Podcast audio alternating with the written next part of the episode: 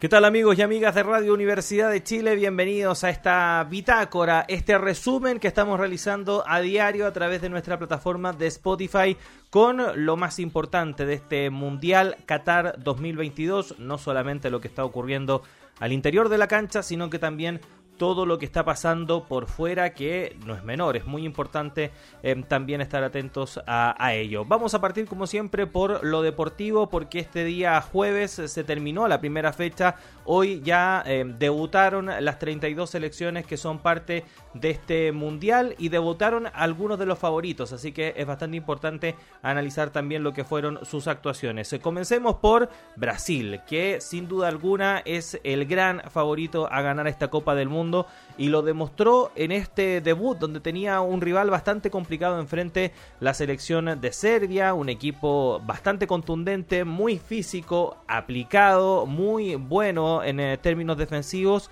pero que ni aún así pudo contrarrestar la ofensiva brasileña que recuerda un poco a lo que fue ese Brasil del año 70, ¿no? Del Mundial de México de 1970 con esos 5-10 eh, que estaban eh, arriba del campo de juego. Bueno, acá no son 5-10, pero sí hay cuatro delanteros, cuatro hombres de ofensiva que son eh, de temer sin duda alguna. Estamos hablando de Vinicius Junior, de Richarlison, de Gabriel Jesús y de Neymar. Ojo con Neymar que salió con algunas dolencias, vamos a ver si es que se puede recuperar para los siguientes partidos del Scratch. Pero si algo tiene bueno Brasil es eh, plantel y, e incluso la salida de Neymar eh, no se sintió para nada porque quienes entraron, por ejemplo eh, Martinelli, cumplieron una función bastante aceptable y con un Richarlison que hoy estuvo particularmente acertado frente al arco y también con una acrobacia espectacular que sin ninguna duda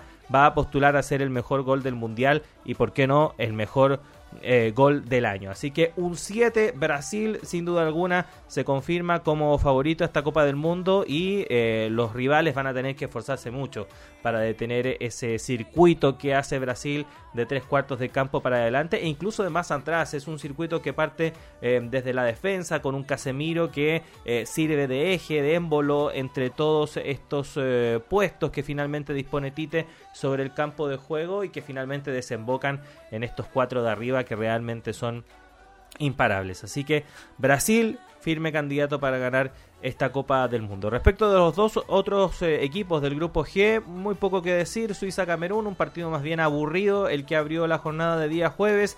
Ganó Suiza, así que eh, queda mejor aspectado para definir seguramente a quién será segundo en este grupo con, con Serbia, que también no debería tener problemas para derrotar a una Camerún que mostró muy poco el día de hoy. Y en el otro grupo, el grupo H, debutó Portugal con Cristiano Ronaldo, que pasó a la historia de las Copas del Mundo al ser el primer futbolista en anotar en cinco Copas del Mundo diferentes. Lo hizo en eh, la Copa del Mundo, que fue su debut en este tipo de competencias, como fue Alemania 2006. Posteriormente anotó en Sudáfrica, también lo hizo en Brasil, en Rusia y ahora en Qatar. 3 a 2 la victoria para el equipo luso.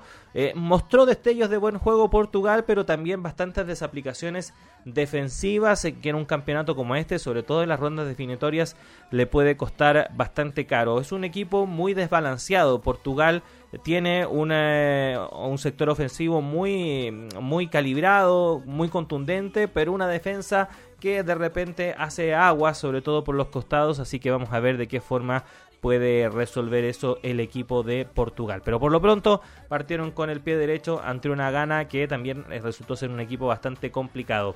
Y los otros dos rivales del grupo que a priori debiesen definir al segundo lugar son Uruguay y Corea del Sur, que empataron a cero en el primer partido un eh, encuentro en el cual Corea del Sur tuvo al inicio mayor control y mayor dominio del balón, pero que posteriormente fue cediendo ante un Uruguay que fue recuperando terreno y que hacia el final incluso se pudo haber llevado la victoria. Eso sí, queda un poco al debe Uruguay, se espera más de este equipo, pero sabemos que los charrúas también van creciendo a medida que va avanzando el torneo, así que no descartemos tampoco Uruguay a priori de que puede llegar bien lejos en esta Copa del Mundo. Corea del Sur en cierta forma también decepcionó un poco, eh, muy físico, muy rápido, muy en lo que suele ser un equipo eh, asiático, en particular Corea, eh, pero más allá de eso no se ve a un Heung-Min Son muy cómodo sobre el campo de juego, sobre todo por esa lesión facial que tiene. Vamos a ver si frente a Ghana y ante Portugal pueda dar algún tipo de sorpresa el conjunto coreano.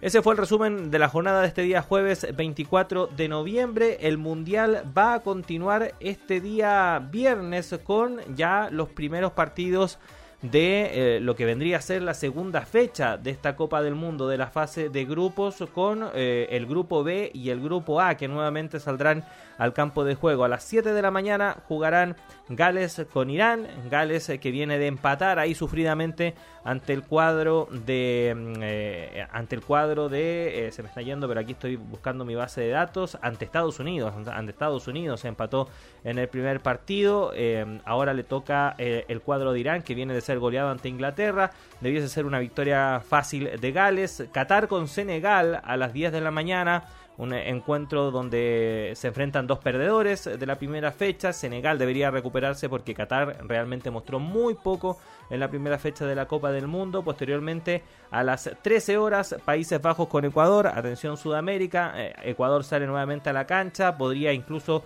ya comenzar a asegurar su clasificación eh, este día viernes. Y por último, Inglaterra con Estados Unidos, dos conjuntos que mostraron muy buen juego, pero Inglaterra em, se ve a priori superior al conjunto norteamericano. Así que se viene bien entretenida la jornada de este día viernes. Obviamente la estaremos comentando mañana acá en Spotify de Radio Universidad de Chile. Si te gustó este audio, por favor compártelo en tus redes sociales y síguenos en nuestro Spotify porque tenemos muchas novedades también que presentar. Que estén bien.